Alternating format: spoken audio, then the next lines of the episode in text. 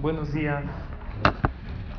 Comenzamos esta clase que está dedicada para Refuash Lema de la niña Gloria, Débora, Batzara, Stephanie, todas las verajot y las palabras de Torah, que sean para su Refuash Lema, Berajá y Betoch Shear Jolea Israel, y para lo que cada quien pida.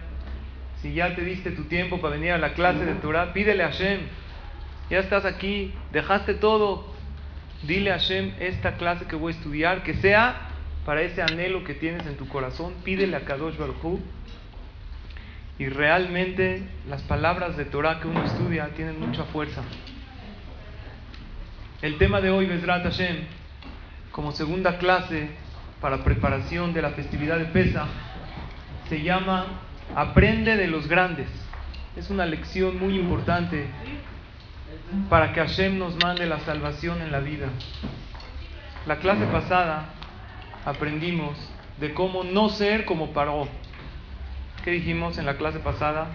No seas cuadrado como era él. No tengas mente cerrada. No seas orgulloso. Ten un jajam para encontrar la verdad en la vida. Y así diferentes puntos ¿Cómo no ser como Paró para que Hashem nos mande la salvación verdadera? Hoy aprenderemos de aquellos grandes de la historia del pueblo de Israel. El malvado era el faraón y ya vimos cómo no hay que ser como él. Sin embargo, hubieron dos líderes muy grandes en la historia de Pesach, de la salida de Egipto. ¿Quiénes fueron?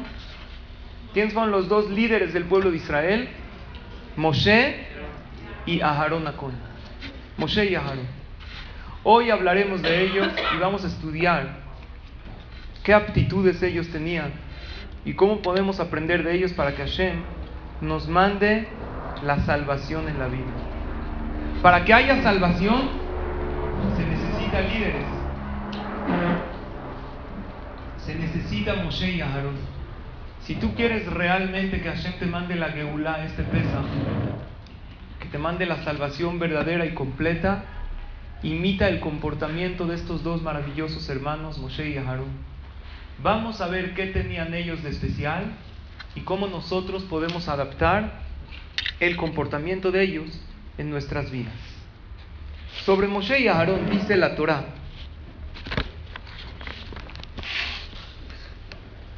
En el Shemot, capítulo 6, versículo 26 y 27, dice la Torah así: U Aharon u Moshe, asher amar Adonai lahem otziu et bene Israel meretz Mitzrayim Hubieron dos líderes en el pueblo de Israel, Aharón y Moshe, que Dios que les dijo, saquen al pueblo de Israel de Mitzrayim. Y sigue la Torah y dice, Hem el. Ellos fueron los que hablaban con quién? Con el faraón, la negociación, ya sácalos.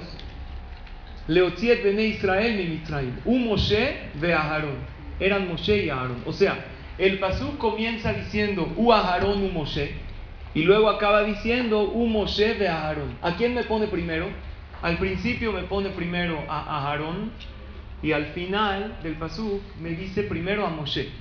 La pregunta es, ¿quién era más grande en edad? ¿Aharón o Moshe? ¿Qué opinan ustedes? En edad, no en nivel espiritual. En edad, Aharón en realidad era más grande. Aharón era tres años más grande que Moshe Y por eso la Torah me adelanta a Aharón. Pero al final me dice un Moshe de Aharón. ¿Cómo? ¿No que Aharón era más grande? Entonces dice Rashi una frase muy importante que es el tema de hoy. Yesh mekomot Aharón le Moshe, ve yesh mekomot Moshe le Aharón. Lo más lejase shekulim que La Torah en una ocasión me adelanta a Moshe y a Aarón, y en otra ocasión me adelanta a Aarón a Moshe para enseñarte que tenían el mismo nivel espiritual. A Aarón a Cohen y Moshe Rabben. En nivel espiritual eran igual, aunque en edad, ¿quién era más grande? A Aarón. La pregunta es, ¿de verdad en nivel espiritual Aarón y Moshe eran iguales? Si nosotros sabemos que quién era más grande de todos los seres humanos que existieron en nivel espiritual, ¿quién fue el más elevado? Moshe Rabben. ¿Quién era el hombre más humilde del planeta? Moshe Rabben. ¿Quién fue el único que habló con Dios cara a cara? Está escrito en la Torah, Velo Kam Navi Od Israel que Moshe. No hubo otro profeta como Moshe. ¿Cómo hablaba Moshe con Dios? Asher Yedao Hashem Panim el Panim. Cara a cara. Los demás, ¿cómo hablaban con Dios? Cuando la Torah dice, Bayomer Hashem el Aharón. ¿Cómo le dijo Dios a Aharón? ¿Cómo? No cara a cara, despierto. ¿Cómo hablaba Dios con Aarón? Dormido. ¿Cómo hablaba Dios con Abraham Avinu? Dormido. Abraham se dormía y de repente Dios se le presentaba. Hay que juzgar para bien. Cuando yo veo gente dormida en la clase, ¿qué digo? A lo mejor están conectando con los malajín. Cuando uno está dormido puede tener que... Una persona me dijo, rabino, por su culpa de su clase que dio, no dormí toda la noche. Le dije, tanto, tan fuerte fue el impacto de las palabras. Me dijo, no, lo que pasa es que fui a la conferencia, me dormí toda la conferencia, llegué a mi casa, ya no puedo dormir. Cuando una persona tenía una profecía, ¿cómo era? Dormido. El único que hablaba despierto, cara a cara, y no nada más hablaba, discutió con Hashem. ¿Quién fue? Moshe Rabbenu. Tres veces subió a la montaña 40 días y 40 noches. Prácticamente dejó de ser un ser humano. Sin comer, sin dormir. Habló directo con Dios. ¿Cómo la Torah me dice que Aarón y Moshe tenían el mismo nivel espiritual? ¿Está clara la pregunta? Vamos a decir el día de hoy dos respuestas con la ayuda de Hashem que nos van a ayudar mucho en la vida y para lograr esta preparación espiritual para la festividad de Pesach. En realidad, Moshe era más importante que Aharón. Pero para el punto de la salvación y de salir de Mitraim, ahí los dos fueron igual. ¿Quién sacó al pueblo de Israel de Egipto? Hashem, obviamente, pero ¿por medio de quién? ¿Por medio de Moshe o por medio de Aharón? Los dos. Cada quien hizo otra finalidad. Voy a explicar. Aharón ¿Cuál fue su papel que desempeñó para sacar al pueblo de Israel? ¿Hablar con quién? Con el pueblo de Israel. ¿Quién era el Hajam? El que dirigía al pueblo de Israel todo el tiempo, antes de que Moshe aparezca. Aarón. Nosotros como que vemos el héroe de Pesach, ¿quién fue? Moshe. También Aarón desempeñó un papel muy grande. Aarón a Cohen fue el rabino del pueblo de Israel, ejerció como jajam. ¿Cuántos años creen ustedes que Aarón estuvo dirigiendo al pueblo? ¿10, 20, 30, cuántos? 70 años. Es una vida.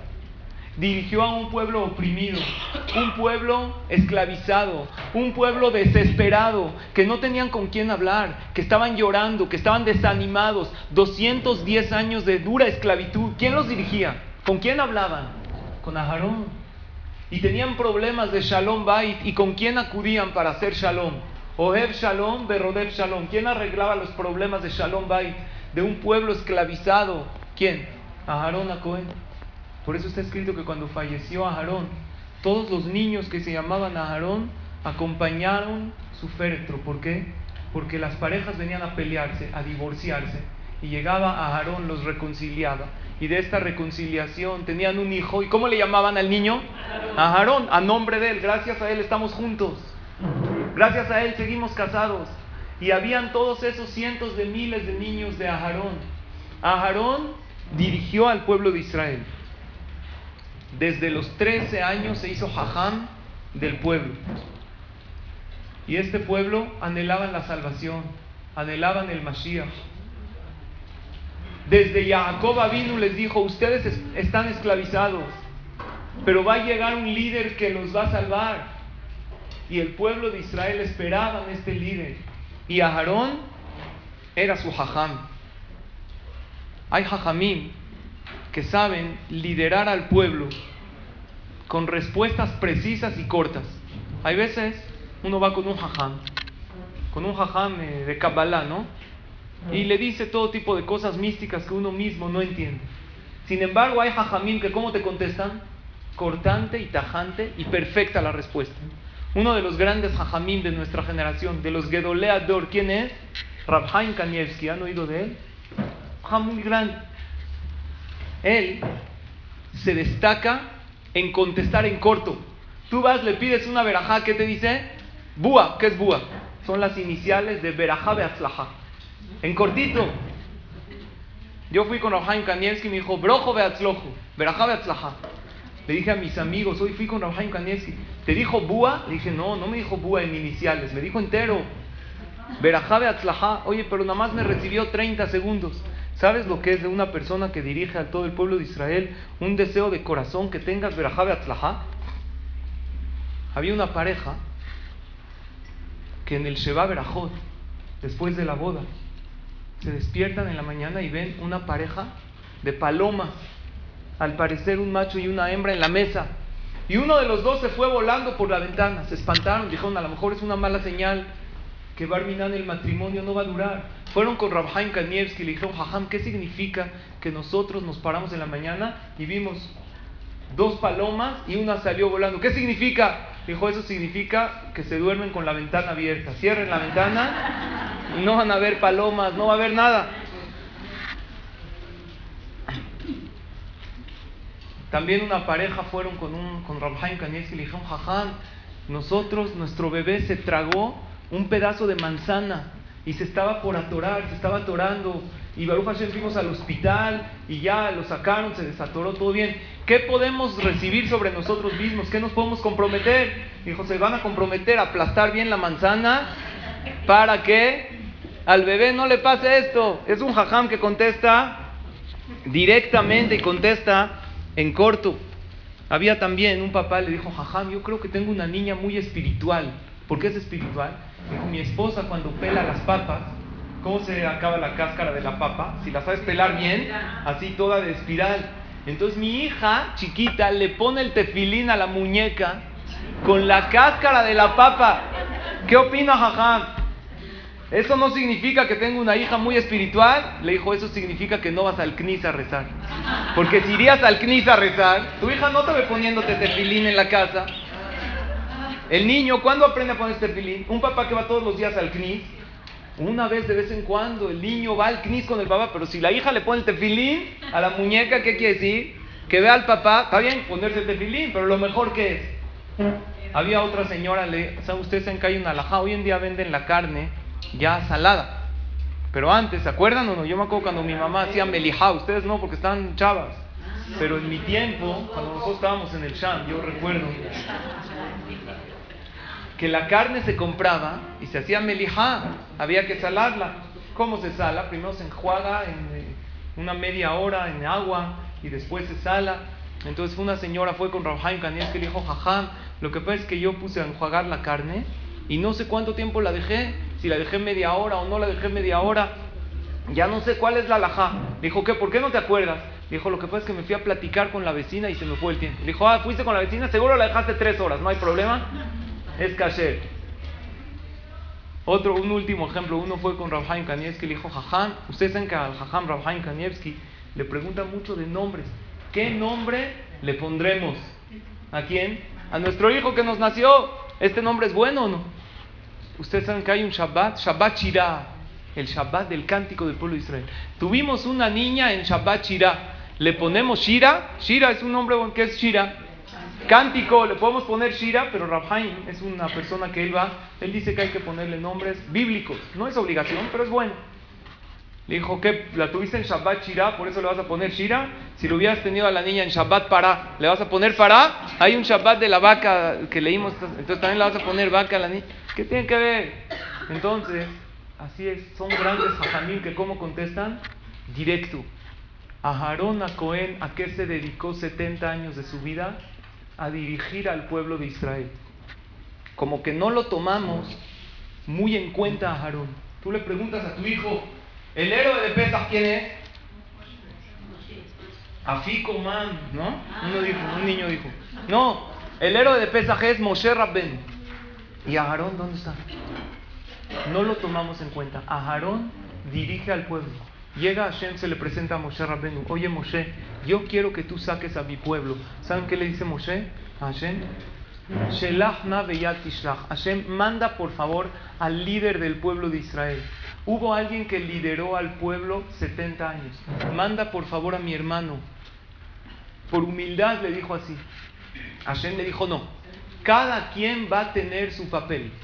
Tu hermano Aarón va a hablar con el pueblo de Israel y tú vas a hablar con el faraón. Por Aarón a Cohen era especial para hablar con el pueblo. Como él lleva tanto tiempo tratando con ellos, él los podía llenar de qué? De emuná, de fe. Porque el que no cree en algo, ese algo no le sirve. El que no cree que vamos a salir de esta esclavitud, no le va a servir. Aarón llegó con el pueblo de Israel y los inyectó de qué? De Muná en Hashem. Moshe Rabbenu no podía hablar con el pueblo de Israel por dos motivos. Número uno, porque no lo conocían. No lo conocían. Moshe Rabbenu se escapó. Varios años se escapó. Y aparte, ¿por qué Moshe Rabbenu no podía hablar con el pueblo de Israel? Porque Moshe Rabbenu tenía un problema. ¿Saben cómo hablaba Moshe? buenos días a todos va, vamos a empezar la clase. No hay manera. Moshe Rabbenu no tenía elocuencia. Muy bien. ¿Por qué Moshe Rabbenu no tenía elocuencia? ¿Por qué era tartamudo? Dicen Jajamim. Para que nadie piense que la elocuencia y la labia de Moshe fue lo que convenció al pueblo de Israel. ¿Sabes qué fue lo que convenció? La verdad como tal. ¿Por qué? Porque hay unos que dicen, hay un chavo, ¿no? Sale una chava con él. Si está todo galán, está, carita, se dice, ¿no? Está guapo. Pero hay una frase que dice, labia mata carita. ¿Qué es eso? Si sabe hablar, aunque no esté tan carita y tan galán, ¿cómo se la envolvió a la chava? Hablándole bonito, yo te voy a comprar, yo te voy a traer, te voy a tratar como reina. Luego se casó, se le olvidó todo. Pero ¿cómo la envolvió a la niña? Labia mata carita. Pero hay otra frase que dice, cartera mata todo. Aunque no tenga labia ni carita, si tiene billete, ¿qué pasa? Así se manejan las cosas. Moshe Rabbenu, ¿qué tenía? ¿Carita? No. Era muy alto, muy especial, pero no era alguien especial. Labia, para nada. Cartera, menos. Después, Akadosh Baruj lo hizo muy rico a Moshe Rabbenu, para que sea un líder respetable. Entonces, Aharón trató con el pueblo de Israel. Moshe Rabbenu con quién trató con el faraón. Ustedes saben que Moshe Rabbenu fue 40 años rey de Midian. ¿Por qué fue 40 años rey? Para que sepa cómo tratar con reyes y cómo tratar con faraón. Entonces cada quien desempeñó otro papel. No estamos hablando aquí de nivel espiritual. ¿Cuál era la pregunta al principio de la clase? Preguntamos, ¿cómo la Torah nos dice Rashi? Que Moshe y Aarón estaban en el mismo nivel espiritual. Si realmente, ¿quién era más elevado?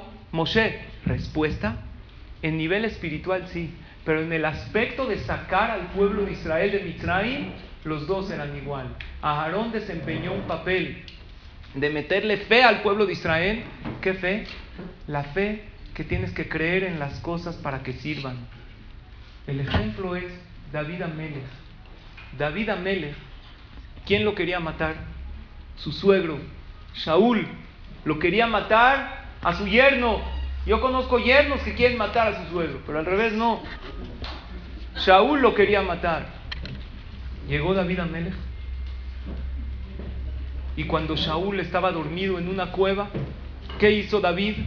Le cortó la ropa para enseñarle a Shaul a Melech, te podría haber matado, pero no lo hice mira cómo te tenía en mis manos. Y le manda la ropa cortada y rasgada. Cuando David Amelech era anciano, cuenta la Gemara, la Torah nos cuenta que cuando David Amelech era muy anciano, tenía mucho frío, los viejitos tienen frío. Lo cubrían con mantas y con cobijas y no le daba qué calor. ¿Por qué? Dice la Gemara, todo el que desprecia las ropas la ropa no le sirve a él. Él despreció la ropa. ¿Qué debería de haber hecho David a Melech? Mandarle un mensaje, quitarle el sombrero, pero cortar la ropa, ¿eso qué es? Es despreciar la ropa. De aquí aprendemos una lección de vida. El que desprecia las cosas, esas cosas no le sirven. El pueblo de Israel despreciaba, como que no daba como una realidad que Dios nos va a salvar de aquí. ¿Saben que son 210 años de esclavitud? Que ponían a los niños como ladrillos que separaban a los hombres de las mujeres y los torturaban. ¿Qué pensó el pueblo de Israel? Ya estamos aquí para siempre. A Aarón a Cohen su papel era levantarles el ánimo para que puedan salir. Y de hecho, ¿cuántos salieron? Salieron como 3 millones del pueblo de Israel. 600 mil hombres, más mujeres, más niños, más ancianos. Una prox, 3 millones de individuos.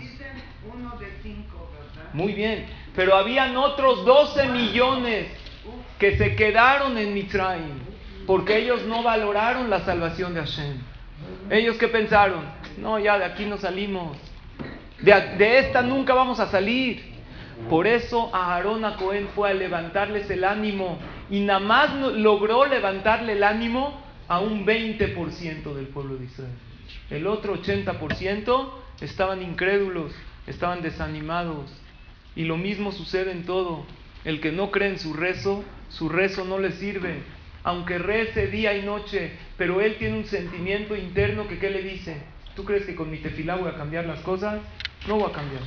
Hoy en la mañana tengo un amigo, recibo un chat de él, me dijo, jajam, ya tengo mucho tiempo tratando de hacer una cita con una persona. Deme un rezo, el que más se recibe. ¿Cuál es la tefilá que más fuerza tiene? Le respondí, no importa el tehilim o la tefilá que digas, importa cuánto tú crees en tu rezo para que esa tefilá sirva. Si realmente quieres que esa tefilá haga un efecto, no importa lo que digas, qué tehilim digas. Claro que hay tehilim que tienen efectos especiales por esa situación, pero lo principal es la emuná que tú tengas en esa tefilá. Si tú tienes fe que tu tefilá sirve, pues sirve. Si tú tienes emuná que cumplir la salahot de pesas correctamente, eso te acerca a Shem, pues te acerca. Si tú sabes que así es la alajá, que así hay que revisar el arroz, que esto se puede en pesaj, que esto es lo que hay que comer, y tú lo haces con fe, cumpliendo la palabra de la Torah y de los jajamim, pues ¿qué crees? Esas mitzvot te acercan a Shem y te dan esa libertad tan ansiada que deseas en la festividad de Pesach. Esa fue la finalidad de Aarón, a Cohen, levantarle el ánimo al pueblo de Israel. Moshe Rabbenu se encuentra con Aarón. ¿Qué dijimos? ¿Quién era más grande en edad? Aarón. Está escrito. Después de un tiempo se encuentran Moshe Rabbenu con Aarón después de 78 años. ¿Qué debería de haber hecho Aarón? Oye, yo soy el jajam. A Kadosh Baruj me está desplazando, de repente ya no soy, ya no soy el líder. Aarón a Cohen sabía su lugar. El lugar de Aarón es hablar con el pueblo de Israel y levantarlos. El lugar de Moshe es hablar con el faraón y negociar. Se encuentran Moshe y Aarón después de cuántos años que no se ven? 78 años. beara Elohim Aarón a Cohen encuentra a su hermano Moshe y le da un beso a Moshe Rabbeinu. Porque Moshe Rabbenu se tuvo que escapar. Moshe Rabbenu creció en el palacio del faraón, por eso él era el más apto para hablar con el faraón. Él creció, él conocía todas las artimañas del faraón. Dijo, mira, yo crecí acá, se tuvo que escapar. Fue 40 años rey en África. Después regresa con Faraón, 78 años no ve a su hermano. Está escrito, Beara Elohim. Encuentra a Aarón a Cohen y a Aarón le da un beso. La pregunta es, ¿Por qué Moshe Rabbenu no le da un beso a su hermano? ¿Por qué no? ¿Por qué nada más a Aarón le da un beso a Moshe y Moshe no le da un beso a Aarón? 78 años sin verse, ¿les parece poco? Hermanos que se adoraban y se querían tanto y ambos eran tzadikim. ¿Saben cuál es la respuesta? Dicen Jajamín. Por el respeto que Moshe Rabbenu le tenía a quién? A Aarón a Cohen. ¿Quién era mayor en edad? A Aarón como Aarón era mayor en edad, le da un beso a su hermano pequeño. Tres años. Pero Moshe Rabbenu lo valoraba. Cuando tú ves a alguien muy especial, lo saludas así de beso. Si te dan una cita con Peña Nieto, con Trump, hola Donald. No. Es una persona honorable. Hola, señor presidente. Qué gusto. ¿Quién eres tú para darle un beso al presidente? Moshe Rabbenu lo tenía a Aarón en un nivel espiritual tan alto como que no vio esa confianza como para darle un beso. Oye Moshe, pero tú eres nivel espiritual más alto. Dijimos que el profeta más grande que hubo, ¿quién fue? Moshe Rabbenu, sí, pero Aarón es mi hermano mayor. Vean cómo aprendemos de estos dos grandes hermanos. La primera lección de esta clase es tomar cada quien su papel y desempeñarlo al máximo para que a Kadosh Baruj mande la salvación. Y obviamente tener fe en aquello que una persona quiere que le sirva. Si tú no valoras algo, ese algo no te sirve. David despreció la ropa, esa ropa no le sirve. Un jaján puso como ejemplo la toalla, te bañas.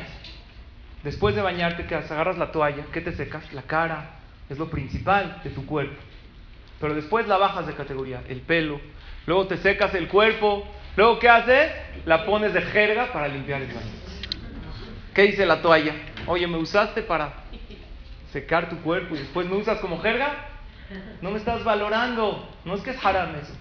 Lo pueden hacer. Pero es una reflexión cómo la persona tiene que valorar las cosas para que le sirvan. La tefilá hay que valorarla. La salvación de Hashem hay que creérsela. Las mitzvot que uno hace en Pesach tiene que tener plena fe que está haciendo lo correcto. Segunda respuesta a la pregunta. ¿Cuál era la pregunta? La pregunta era la siguiente. ¿Cómo la Torah me dice que Aharón y Moshe eran el mismo nivel si realmente quién era el nivel más alto? Moshe. Primera respuesta, respecto a salvar al pueblo de Israel, eran iguales. Cada quien usó su potencial. Segunda respuesta, es algo que Besrat Hashem nos va a ayudar mucho. Vamos a poner un ejemplo. Imagínense dos personas van al sastre y cada quien su talla. ¿Qué talla es? Ustedes que no les pregunto. Yo, mi talla 36 regular, ¿no? Normal.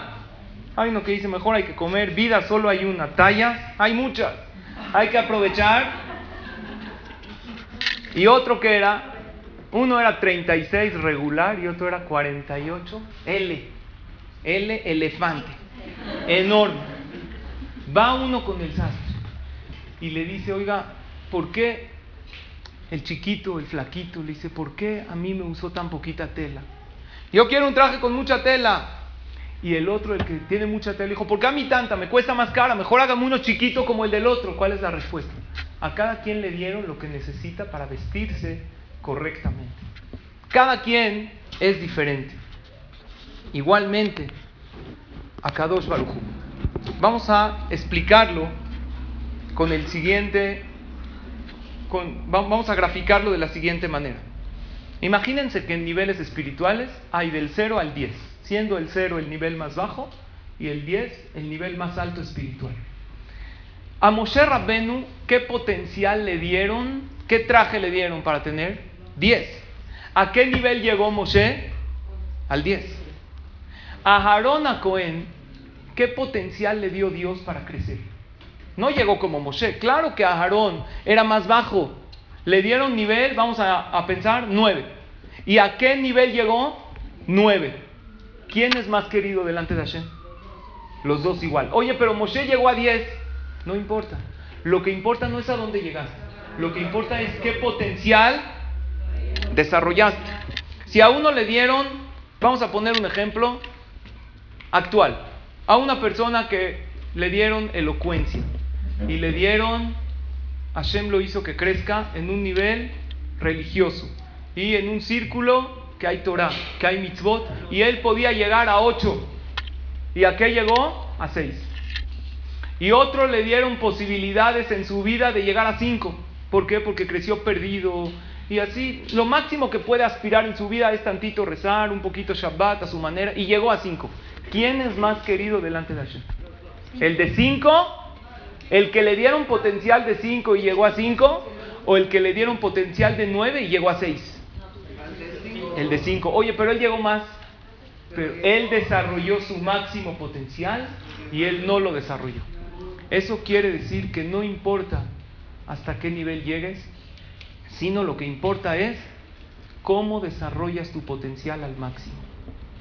Los grandes hajamim, por ejemplo el Hafetz Haim, él era enorme. Sabemos el estudiar su salahot de la Shonara, es una segulá para salvarse de cualquier cosa mal.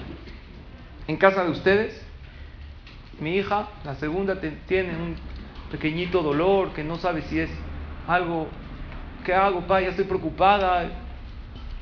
Y también yo tenía algo que quería pedirle una salvación a Shem. Le dije, ¿qué te parece si estudiamos todos los días, de aquí a Pesa, dos alajot de la Shonara?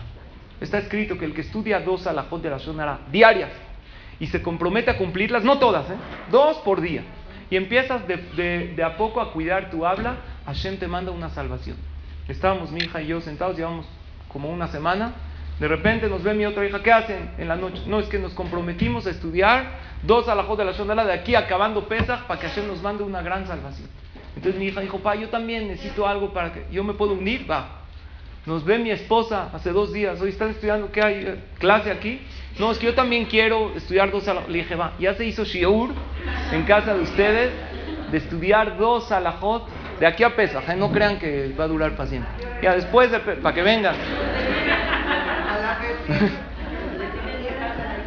Después de Pesach ya vamos a hablar la Shonara tranquilos, pero aunque sea ahorita, cuidarnos un poco. El Jafez Jaim era tan grande que el estudio de sus alajot y el cumplimiento de las mismas salvan a la persona de cosas. Tenía Ruach HaKodesh. Y sin embargo, cuando venían a pedirle verajá a él, Jajam, ¿me puede dar una verajá para tener atzlajá, para tener parnasá, para tener hijos? El Jafet Haim, ¿saben qué decía? ¿Qué me piden verajá a mí? ¿Yo quién soy? Está escrito que el Shabbat es la fuente de la verajá. Mejora tu Shabbat. Así está escrito. ¿Qué quieres, Parnasá? Mejora tu Shabbat y pídele a Dios. ¿Quieres hijos? Mejora tu Shabbat y pídele a Hashem. Yo me preguntaba que el Jafet Haim no sabía que él era grande. Claro que sabía. ¿Por qué él dice quién soy yo? El Steipeler, el papá de Rafael Kanievski que les platiqué antes, también era muy, muy grande. Él le mandaban un papelito. No era así, Verajá, entrabas con él. Tú le escribías tu nombre. Sarah Baslea. Quiero tener Parnasá. Él nada más, en la generación pasada, no hace mucho, veía el papelito y él decía, esta persona para tener aquella Parnasá que quiere o aquel hijo, tiene que mejorar en esta mitzvah. Que diga Verajot con Kabaná que deje de hablar la Shonara, que mejore en su carácter, que no sea tan enojón y Hashem le va a mandar. Y efectivamente la gente hacía lo que él decía. ¿Y qué pasaba? Increíblemente veía esa Yeshua, esa salvación que él necesitaba. Gente muy grande. Y sin embargo, cuando venían con él, él que decía, ¿qué me buscan a mí? Yo que, que le pida a Dios y que tenga salvación. ¿Por qué dicen así? ¿Acaso ellos no sabían que era gente muy elevada? ellos no conocían su nivel, la respuesta, según lo que explicamos, es sí conocían. Pero ellos siempre se cuestionaban, a lo mejor según mi potencial. Es verdad, yo llegué a nueve, pero a lo mejor según mi potencial podría llegar a diez. A lo mejor Hashem me dio una fuerza tan grande para llegar más.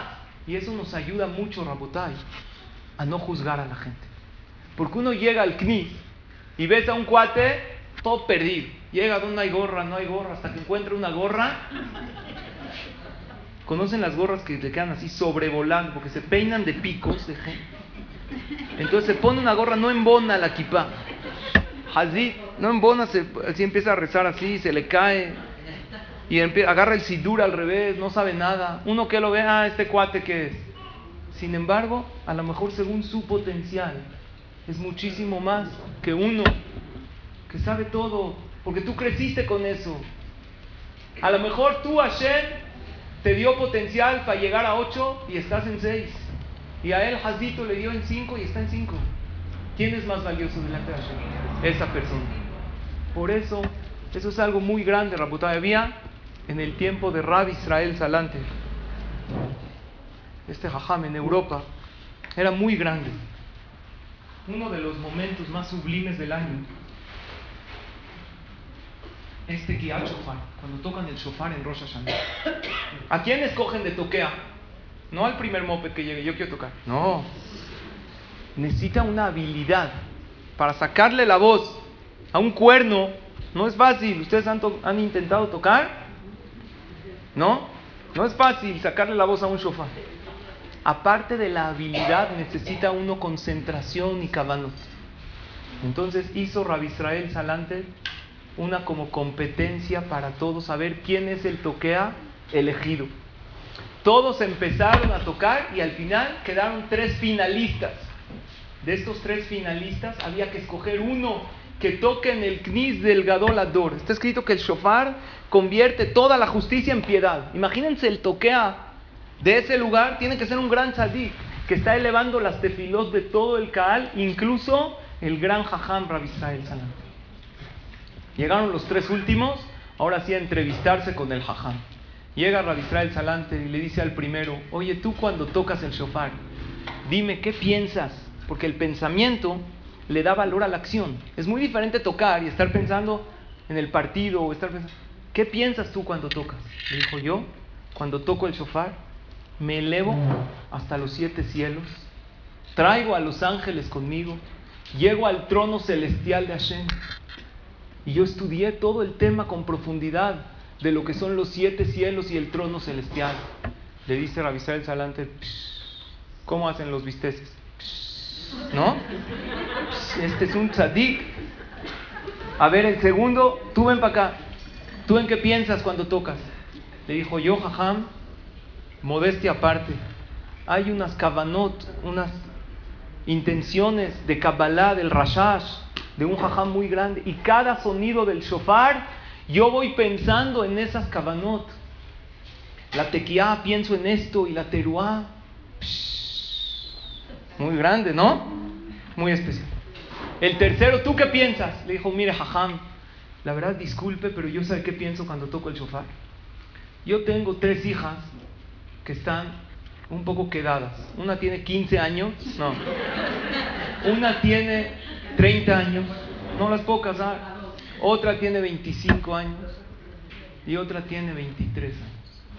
Y la verdad, no me piden a mis hijas porque nada, no tengo cómo casarlas. Pero yo, usted me conoce, Jajam, soy una persona que trabaja duramente para mi parnasá. Y yo cuando toco el shofar, yo le digo a Hashem, yo hice tu voluntad, tú haz mi voluntad y permíteme tener parnasá para ver a mis preciosas hijas que tú me diste en la jupa. Eso es lo que yo pido. Muy bien. ¿A quién agarró Rabbi Israel Salante? A él. Oye, pero el otro piensa en cosas de Kabbalah. Nada. La sencillez, la inocencia, con la cual uno agarra el sidur, le pide a Hashem. ¿Quién es más? El que hace Pesach con todas las humbrot, con todas las cosas, el Seder, Bezrat Hashem, la clase que entra, vamos a estudiar detalles alágicos. O aquel que lo hace hasta donde sabe, hasta donde conoce, pero hace con toda la alegría, no podemos juzgar. Pero lo que sí es que la persona que lo hace con el corazón y desarrolla su máximo potencial, esta persona es muy elevado delante de Akadosh Baruj ¿Qué preguntamos al principio de la clase? ¿Quién es más grande, Moshe o Aaron? Rashid dice son iguales. Y por otro lado, la Torah dice que Moshe era el profeta más grande. La respuesta número dos, ¿sabes cuál es? Es verdad, Moshe era más grande. Pero el potencial al máximo, ¿quién lo desarrolló? Los dos iguales. Moshe puede ser que llegó a 10, pero Dios le dio potencial de 10. A Aarón, ¿a qué llegó? A 8. Pero ¿qué potencial le dio Dios? 8. Entonces, ¿quién es más grande delante de Hashem? Los dos son iguales delante de Akadosh Baruj Ustedes conocen el concepto de muerte clínica. Es una persona que fallece, que médicamente lo dan por fallecido. Los médicos que dicen, ya no tiene pulso, no tiene latidos. Una persona que está más de 6 minutos médicamente, clínicamente muerto, ya no regresa. Y si lo hace, regresa con un grave daño cerebral. Sin embargo, hay muchos casos de gente que ha regresado y cuentan lo que vieron allá. ¿Qué vieron? Ya conocen historias, ese túnel con una luz al final, ¿no? Pero no son pocos casos. Son millones de casos. A nosotros nos ha pasado, ¿no? Que pisas una cucaracha, ya piensas que la mataste, de repente empieza a caminar hacia ti, ¿qué piensas? Toda tu vida empieza a pasar delante de tus ojos, dices, Barmina, se enojó. Hay gente que ha vivido muerte clínica. Eso no es nuevo. El Talmud del Masejet Bababatra, escrito hace dos mil años, nos cuenta un caso muy conocido de muerte clínica. Pero generalmente la gente que fallece clínicamente, ¿qué cuentan? Llegaron hasta un cierto punto, un túnel, vieron a sus parientes que ya fallecieron y después llegan a un punto que, ¿qué dicen? Que hay una voz que les dice, tienes permiso de volver a regresar a este mundo y cuentan, muchos regresan y no recuerdan nada, pero muchos sí. Este jajam, ¿saben hasta dónde llegó? Hasta el Shamaim, hasta Ribota, hasta el Gan Eden, hasta donde están los tzadikim, las almas de las personas que ya fallecieron. Este jajam se llamaba Rabbi Yosef, el hijo de Rabbi Yoshua. Cuenta el Talmud en Masejet Bababa, trae en la página 10, columna B. Se enfermó y falleció. Después de un tiempo, regresó. Pero no después de seis minutos. A lo mejor pasaron horas. Regresó y recordaba todo. Le dijo su papá, ¿cómo que estás vivo? Ya le habíamos hablado a la Hebra, todo. Le dijo, no, no, aquí estoy, estoy perfecto. Le dijo su papá, Mai Hazit, ¿qué viste allá en el cielo? Le dijo Amarle, le dijo Rabiosef a su papá, Olama Raiti, vi un mundo al revés. Elionim le mata, Betahtonim le mala. Aquellos que son muy importantes acá y gente muy tzadik y muy espiritual, nosotros los vemos aquí muy elevados. ¿Sabes dónde los vi? Hasta abajo allá. Barmina, el lugar donde las almas son castigadas y juzgadas. Y aquellos que aquí los vemos como alejados y gente que no respetan Torah y mitzvot, ¿sabes a dónde los vi? Muy elevados. Betahtonim le mal. No todos. Vi algunos tzadikim. La Gemara dice después, Talmideh Jamín, que son tzadikim allá y allá están muy elevados. Y también gente que aquí se ve que no cumplen con su misión en la vida y también los vi muy abajo.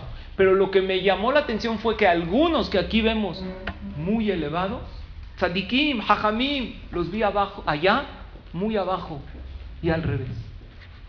Su papá le dijo, no hijo, amarle, Olam Barurra, no viste un mundo al revés, viste un mundo correcto. Lo que nosotros vemos aquí es el mundo al revés. Pregunta un jajam, Ramoshe Feinstein, de la generación pasada, ¿cómo él dijo vi un mundo al revés? Lo correcto es allá. Allá, ¿cómo se llama? ¿Cómo le llamamos al mundo después de esta vida que nosotros pasamos 120 años para todos con salud y alegría? ¿Cómo le llamamos? Olama Emet. El mundo de allá es el mundo verdadero. Explica Ramoshe Feinstein lo siguiente. A veces sucede que en verdad él era un tzadik, sin embargo no desarrolló su potencial al máximo. Él aquí era un tzadik y allá también. Él aquí a qué nivel llegó? Al nivel 8. 8 no está mal. Del 1 al 10 llegar al 8, ojalá y todos nosotros lleguemos al 8. Pero como él tenía potencial de llegar a 10, para Kadosh Baruchu, que es esta persona, le faltaron dos niveles. Pero una persona que llegó a 6 y tenía potencial de llegar a 5, uh, se pasó. Una persona que llegó a 6 y tenía potencial de llegar a 7, por un punto falló. Akadosh Barujú no mide el logro que uno tiene, sino que mide el máximo desarrollo de la persona. Nosotros no podemos saber, pero lo que sí tenemos que hacer es llenar al máximo, como no sabemos qué potencial tenemos, llenar al máximo. ¿Cómo sabemos? A ver, una pregunta. Llega un papá de viaje. Se fue de viaje, de negocios, de algo. Llega directo a la casa. ¿Qué hacen los hijos? ¿Qué me trajiste? Es más, no que me trajiste, directo, ¿qué hacen? Abren la maleta y ven qué trajo el papá. Puede ser que hay ropa sucia, no importa. Los niños, ¿qué hacen? Directo a la maleta. Cuando la persona llega después de 120 años, a Kadosh Baruj lo primero que hace es abrir la maleta. En el aeropuerto no se ve. Tú puedes ver a todos van caminando con su maleta, una maleta preciosa, y puede ser que tenga 5 o 6 brillantes y todo lo demás es algodón. Hashem abre la maleta y te dice, si metiste 5 o 6 brillantes, ¿por qué no metiste 100? Si tenías la oportunidad de hacerlo. Pero el que aprovecha, ¿qué hace? A cada rato, el que sabe empacar, ¿cómo le hace? En los zapatos, ¿qué, mete? Los calcetines. ¿Sí o no? Y lo que es frágil, que no quiere que se rompa, lo envuelve con toalla. Entonces así ya me llevé la toalla del hotel, ya me la volé. Y aparte, ¿qué? También el shampoo para que no se caiga. Y así aprovechas cada hoyito y la pluma en la camisa, así la pones y así vas aprovechando todos los hoyitos de la maleta. ¿Qué te pide Hashem en tu vida? Desarrolla tu máximo potencial. ¿Cómo lo desarrollo? Viniendo a la clase es una maravilla, pero no nada más en la clase. Estás en una boda. Si puedes alegrar a los novios en vez de estar ahí toda sentadota comiendo, no, es que como yo mandé mis, mi regalo, ya tengo derecho a comer y a pedir y por 20 pesos más le entro a lo que quiero y le doy a merecer una propina. Pero si tú desarrollas tu máximo potencial, ¿qué haces en una fiesta? Alegras a los novios. Le dices un cumplido a la persona de la fiesta de lo bien que se ve y de lo bonito que le quedó. Después estás en una reunión y haces un comentario que haga sentir bien a los demás. O dices una verajá en voz alta y te escuchan tu esposo y tus hijos y contestan amén. Eso sabes qué es? Llenar al máximo la maleta que Kadosh Baruj te dio. Nosotros creemos que en el tiempo que tengo para dedicar a lo espiritual, lo dedico. Vengo a la clase de Torah, maravilla. Luego digo un poco de Teilim, pero ya después cuando ya estoy dedicada a mis cosas del hogar o a mis quehaceres del día a día, ahí ya no necesito llenar más de mitzvot. Ya, ahorita voy al súper, hago esto. No, en cualquier momento puedes tú llenar ese potencial tan maravilloso que Hashem te dio. Llega Moshe Rabbenu, una lección más, y Hashem le dice a Moshe,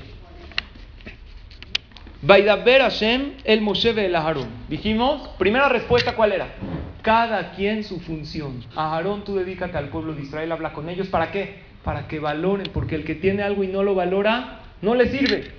Ah, llénalos de fe. Nada más logró que el 20% hacía shalom, unió al pueblo de Israel, les dio esperanzas. Y a Moshe Rabbenu les dijo, Baitzavem el Bene Israel, dedícate al pueblo de Israel. ¿Qué es al pueblo de Israel? Dice Rashi, va Lehem les ordenó, por favor, a mis hijos, ustedes van a ser líderes. ¿Cómo les van a hablar? Con tranquilidad. Belisbolotan. Y por favor los cargas con tranquilidad y con paciencia y con dulzura. Una pregunta. ¿Aarón era humilde o no era? ¿O nada más Moshe? Aarón también era, no tan humilde como Moshe. ¿Moshe Rabbenu era humilde? Sí. Ah, ¿Un humilde habla con prepotencia? No, un humilde habla con tolerancia. Y no nada más al pueblo de Israel, le dijo, ve el Paró Melech Mitraim. Le dijo a Paró, aunque sea un malvado, Háblale con respeto, es un rey. No deja de ser un rey. Oye, pero era un enanito todo cuadrado, como vimos la clase pasada, no importa. Pero es un rey, tiene un puesto, ¿cómo le vas a hablar? Con todo respeto. Pero si es una persona humilde. ¿Moshe Rabbenu era humilde antes de dirigir al pueblo de Israel o por dirigir al pueblo de Israel se hizo humilde? ¿Qué piensan ustedes? Antes, porque para ser dirigente del pueblo de Israel necesita ser humilde en la vida. La pregunta es, entonces, ¿por qué Hashem le dijo, háblales con tranquilidad, con dulzura? Si era humilde. De por sí era humilde. ¿Cuál es la respuesta? Entonces, muy bien, la persona, aunque es humilde, en momentos de desesperación y en momentos de que ya tiene liderazgo y no me hacen caso, ¿qué puede pasar? Les puede levantar la voz. Y Hashem le dice a Moshe Rabbenu, oye Moshe, tú eres el líder del pueblo de Israel. Aprende siempre a tomar las cosas con calma, aunque sean mis hijos rebeldes. ¿Por qué? Porque tú no sabes el potencial de cada quien. Tú no los puedes juzgar como los ves. Entiendes, son un pueblo que salieron de la esclavitud. Ellos no querían salir. El 80% de sus hermanos se quedaron en Egipto. Sale nada más un 20%. Este 20%, cuidado. Son rebeldes mis hijos. Se van a quejar en el desierto, van a pelear y te van a todo el tiempo a decir, ¿para qué nos sacaste? Esta historia pasó. Moshe Rabbenu siempre recordaba lo que a Kadosh Barujú le dijo. Porque tú tienes que ver a la persona no de tu perspectiva, sino de la de él. ¿No entiendes que es un pueblo de esclavos? Con tus hijos Hashem te dice lo mismo. Te estoy dando hijos. No le hables según tu nivel. Si cualquier mamá supiera, si va emble anhigam benahat, belisbolotam, lo primero es hablarles con tranquilidad. Tuvo un caso hace dos semanas de un niño con que tiene un poco de hiperactividad. Casi no es normal hoy en día. Todos los niños tienen. Acá, no, es que sabes que tiene hiperactividad. Por favor, encárgate del niño. Y le dijeron a la mamá, le hablaron del kinder que por favor lo lleve a este niño a hacer una evaluación psicológica, con un diagnóstico, porque este niño necesita llamar mucho la atención. Todo el tiempo en la clase necesita llamar la atención. Entonces la señora me preguntó qué puedo hacer, que te fila, conoce a alguien que me pueda hacer la evaluación. Le dije, mira, antes de eso, ¿qué te parece si hacemos una prueba? Una pregunta. ¿Por qué el niño necesita llamar tanto la atención? No sé, ¿tú le das atención en la casa? Sí, le doy toda la atención, bajo con él al camión, le doy de comer. Una pregunta, ¿tú juegas con tu hijo? El niño tiene cuatro años. Dijo, la verdad no juego, pero de verdad lo atiendo, lo llevo, lo regreso. ¿Tu esposo juega con tu hijo? Mi esposo, ¿a qué horas va a jugar? Dijo, bueno, tienen Shabbat. no, Shabbat, acaba la comida, ¿a dónde? Al sobre, directo a dormir. Varias horas. Dije, ¿qué te parece si probamos por esta semana jugar con el niño a su nivel? ¿Sabes cuándo vas a ver el efecto? No cuando juegues. Apenas cuando llegues con tu hijo y le digas, ven, Abraham, ¿quieres jugar conmigo? Desde ahí ve la mirada de tu hijo, se van a abrir los ojos. ¿Qué? Mi mamá me está preguntando si yo quiero jugar con él, si ella quiere jugar conmigo, tú date cuenta. Empieza a jugar con el niño. Lleva este incidente dos semanas. Papá y mamá juegan con él. Al jugar con el niño, ¿qué es? Lo que Hashem le dice a Moshe Rabben. Tanhigem benahat. Con tranquilidad. ¿Sabes cómo educas cuando juegas con él? Te bajas a su nivel. Lo ves no según tu perspectiva, sino según el potencial de él. Los cambios han sido increíbles en este niño, en la casa y en la escuela solamente por pasar un tiempo jugando con él, al nivel del niño, a lo que él necesita, al juego que él quiere, sin ver el celular a cada rato, sino dedicarse. Le dije, mira, lo que le vas a invertir de llevarlo a terapias y eso, es mucho menos el tiempo que tienes que jugar con él y puede ser que el efecto sea increíble, puede ser que también lo necesite, porque hay en ciertas ocasiones, amerita, pero lo puedes ayudar muchísimo y no te cuesta nada y vas a pasar un tiempo maravilloso con él. Y tu hijo cuando crezca no se va a acordar si las camisas olían a suavitel o no, pero sí se va a acordar si tú jugabas con él. Si va a leemle a Nigam Benahat, Hashem le dijo a Moshe Rabbenu, trátalos con dulzura, con tranquilidad. Yo les quiero decir una anécdota increíble que yo viví en el Beta Knesset. Hace un mes más o menos, me encuentro aquí en el punto CDI. Yo voy diario por mi café, así para despertar en la mañana. Entonces tú ves ahí gente corriendo, todo. Ahí tenemos el gimnasio material y aquí el espiritual. Tú cuando vienes a la clase, si lo haces con constancia, no tienes idea, estás, estás toda con cuadritos, así tu alma, así, nada más tú no te ves. Estás toda formada, tienes una, un alma maravillosa. Y aquí viene uno a fortalecerse espiritualmente. Me encuentro ahí a alguien, me ve con kipá ahí en el café, me dijo, oye, ¿quién es el rabino del templo? ¿Lo conoces? Y le digo, ¿en qué te puedo ayudar?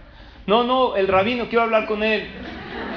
Le dije, aquí tu servilleta, ¿qué necesitas? Me dijo, mira, yo tengo un tema con el tefilín.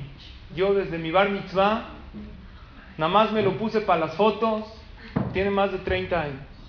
Y desde entonces no me he puesto el tefilín. Yo tengo dos problemas con el tefilín. El primero, esto pasó hace un mes. El primer problema es que no entiendo para qué sirve. Sé que es muy importante, que la Torah dice que todos los días el hombre debe ponerse tefilín. He oído, tengo amigos que se lo ponen, me dicen que es una conexión con Dios, pero cuando yo les pregunto por qué, no, no me saben explicar. Y el punto número dos que a mí me molesta que hacen negocio con la religión. Hacen negocio. ¿Cuánto puede costar un tefilín? dije, no, hay muy buenos. Hay. ¿Cuánto cuesta uno bueno, Pues milanesa, papá. Un milagro. ¿Cómo? ¿Mil? ¿Mil dólares? ¿Mil pesos? No, mil dólares. ¿Cómo? Es muchísimo. Veo, veo, ¿Viste cómo hacen negocio con la religión? Le dije, no hay problema. ¿Tú cuánto crees que tiene que costar el tefilín? Me dijo, pues yo creo que mil pesos. Le dije, ¿cuánto quieres pagar? Paga eso por el tefilín. No hay problema. No hay negocio, al revés. Lo único, si tú te quieres poner el tefilín, del dinero no te preocupes. Paga lo que tú creas necesario y yo te consigo un tefilín. Intercambiamos teléfonos, consigo el tefilín. Al otro día yo feliz esperando que venga a ponerse su tefilín, no aparece. Dije, no le voy a chatear, no lo quiero hostigar. Pasan dos, tres días, no viene. Se llama Moy, le mando un chat. Dije, Moy, ¿qué onda? Tengo tu tefilín aquí. Me dijo, mira, ahorita tengo un tema, mi papá se fue de viaje, yo estoy en el negocio, no puedo ir. Dije, este cuate ya me dio plancha, pero en mal plan, ya no va a regresar. A las dos semanas me manda un chat, jajam, ya estoy listo. Le dije, va. Pero yo nada más le doy mil pesos. Le dije, no des nada, nada más ven, ponte el tefilín. Pero me va a explicar por qué. Le dije, no te preocupes, te voy a explicar, te va a gustar. Viene al otro día a ponerse el tefilín. Así un cuate, como les dije, no, no sabe la, gorra, el sidú, no sabe nada. Siete y media de la mañana, yo tengo su tefilín en bolsa, en bolsa de plástico. ¿Cómo se pone el tefilín? En coracha, así bonita, pero yo lo acabo de pedir. En bolsa de plástico, le saco el tefilín, le dije, ponte un talit, de aquí agarra un talit, se lo pone todo de bufanda, se hace bolas, no sabe ni qué onda. Se pone el tefilín y se empieza ahí a, hacerse pelotas, así con los lentes, se le cayó el de la cabeza aquí de, minero, ¿saben cómo se ponen los... ¿De dónde va el tefilín de la cabeza? Mucha gente no sabe, en el pelo, uno se lo ponen de pirata aquí en el ojo. Le dije, ¿sabes qué? Yo te ayudo Interrumpí mi rezo, le puse el talet, el tefilín, le di un sidur en español. Acaba la tefilá, le dije, Moy, ¿qué te pareció? Me dijo, la verdad sí me gustó mucho, se siente una conexión especial. Le dije que es algo que conecta con Hashem. Le dije, es para ti, para todas las mujeres del hogar. Cuando el hombre lo hace, purifica sus pensamientos. Dije, muy en corto, el, el, tefilín de la cabeza es los pensamientos, te da buenas decisiones y las acciones que representa el tefilín de la mano y tiene cosas maravillosas. Me dijo, sí, pero yo quiero saber toda la profundidad. Le dije, no hay problema. Vente mañana. Llega el otro día en la mañana, igual, agarra un talit del knis, empieza a hacer pelota, se lo pongo el tefilín, acaba la tefilá y la gente me pregunta, jajam, este cuate, ¿qué onda? Nosotros vimos que usted dejó su tefilá, les dije, ¿qué creen? Él decidió empezar a ponerse el tefilín y está, y la gente de ahí, ¿qué le dicen todos? ¿Cómo hacen los visteces? ¿Qué quedamos? oye, cola acabó, Hazako Baruch, ¿qué necesitas? Y aparte el tefilín en bolsita, uno le dice, yo te voy a traer un talit nuevo mañana. ¿No tienes talit? No. Yo te traigo, oye, pero es que es pura negocio. No, no, no, nada, ceros pesos. Yo te traigo un talit. El de adelante una coracha nueva. Él se volvió loco porque él va al gimnasio y él empieza a correr y el de al lado lo ve, corre más fuerte. Para demostrar. Hazid Suda levanta 30 kilos, el lado le echa una mirada retadora y 80 kilos así para demostrarle que él no sabe nada. De repente llega al Knis, no lo puede creer. Se pone el tefilín, todo el mundo le dice Hazako Baruch Moi, Kol acabó, nadie lo conocía. Uno le regala el tefilín, no lo conoce. El tefilín yo lo conseguía. El talit uno se lo regala, la coracha, el Señor tiene una coracha nueva. Al otro día dijo Shehianu, cuando uno estrena un talit, Dijo, Baruch Hashem, Shehiyanu, Bekiemanu, Beigianu, las semanas de gracias a Hashem por hacerme llegar este. Todo el mundo contestó amén, le dio un abrazo. Ahí no acaba la historia. A los dos días llega un señor mayor con él. Llega su papá. Rabino, yo le quiero decir, mi hijo nunca se había puesto el tefilín, no sé cómo le hizo. Le dije, nada, él se llevó, se me acercó, que es pura puro negocio. La religión le dijo, aquí no hay negocio alguno. Tú ven, solamente conéctate con Hashem y pídele a Kadosh Baruchu. El papá y el hijo vienen todos los días. Ahora, ¿saben qué pasó? Esto ya de, un mes para acá. Antes decía, tefilá se sentaba hasta atrás, ya lo subimos al cefe, ya baja el desayuno, antes le da pena, como el desayuno es para, baja, platica, cotorreas, le sirve a todos. Está súper integrado. Hace unos pocos días llega uno y le dice, oye, ¿sabes qué? yo tengo un libro, un Sidur, de Shem Tov, los conocen con fonética, todo. Dijo, este te va a servir increíble. Le trajo uno, le compró uno nuevo, con post-it, así separador. Le dijo, marca las partes principales para pedirle a Kadosh Baruchú, donde le esto es para agradecer, esto es para pedir. Ya me senté con él, le di, y, todavía le debo la explicación profunda del tefilín. Le dije, ¿cuándo nos sentamos? Para? Me dijo, no, ya, ya estoy bien pero tú no entendías para qué sirve el tefilín. Me dijo, no, ya, me está, esto me está fascinando. No entiende, pero siente una conexión. Le di un libro de Jajama Niyar, uno maravilloso que, de la explicación del tefilín. Le dije, mira, tú lee una página diaria y vas a empezar a entender la conexión, porque uno no entiende qué es el tefilín. El tefilín es alguien que no lo ve. Si uno ve una antena arriba de la casa, un plato enorme, le dicen a un indio, oye, ¿esto qué es? Un plato no, sirve para comer. Que hagan muchos platos chiquitos, sirve. No, no, no estás entendiendo. Este plato que ves, agarra todo tipo de señales, imágenes y puedes ver en la pantalla cosas impresionantes. Eso es el tefilín. Tú no entiendes. Dios te dijo, ponte el tefilín, vas a ver qué pensamientos, qué pureza, qué tranquilidad, pero te tienes que conectar cuando te lo pones. Por eso hay una alajá de no hablar cosas vanas con el tefilín. Se pone el tefilín, está feliz. Me dijo, lee una página diaria. Le dije, ¿cómo vas con el libro que te di del tefilín? Me dijo, ya voy en la página 150. Está impresionante. ¿Cómo empezó?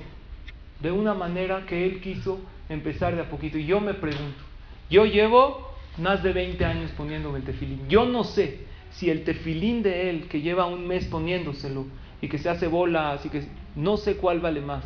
Si el de él delante de Akadosh Baruj o yo desde chiquito de Bar Mitzvah era normal, yo veía siempre a mi papá no porque rezaba en mi casa, mi papá rezaba en el CNIS, pero después era lógico, tu tefilín te lo dan, o alguien que le nació un día y que se empezó a poner tefilín y así lo hace con cariño y con amor. Esto es una lección muy grande. Si quieres que Hashem te mande tu salvación, empieza, u Aharón u Moshe.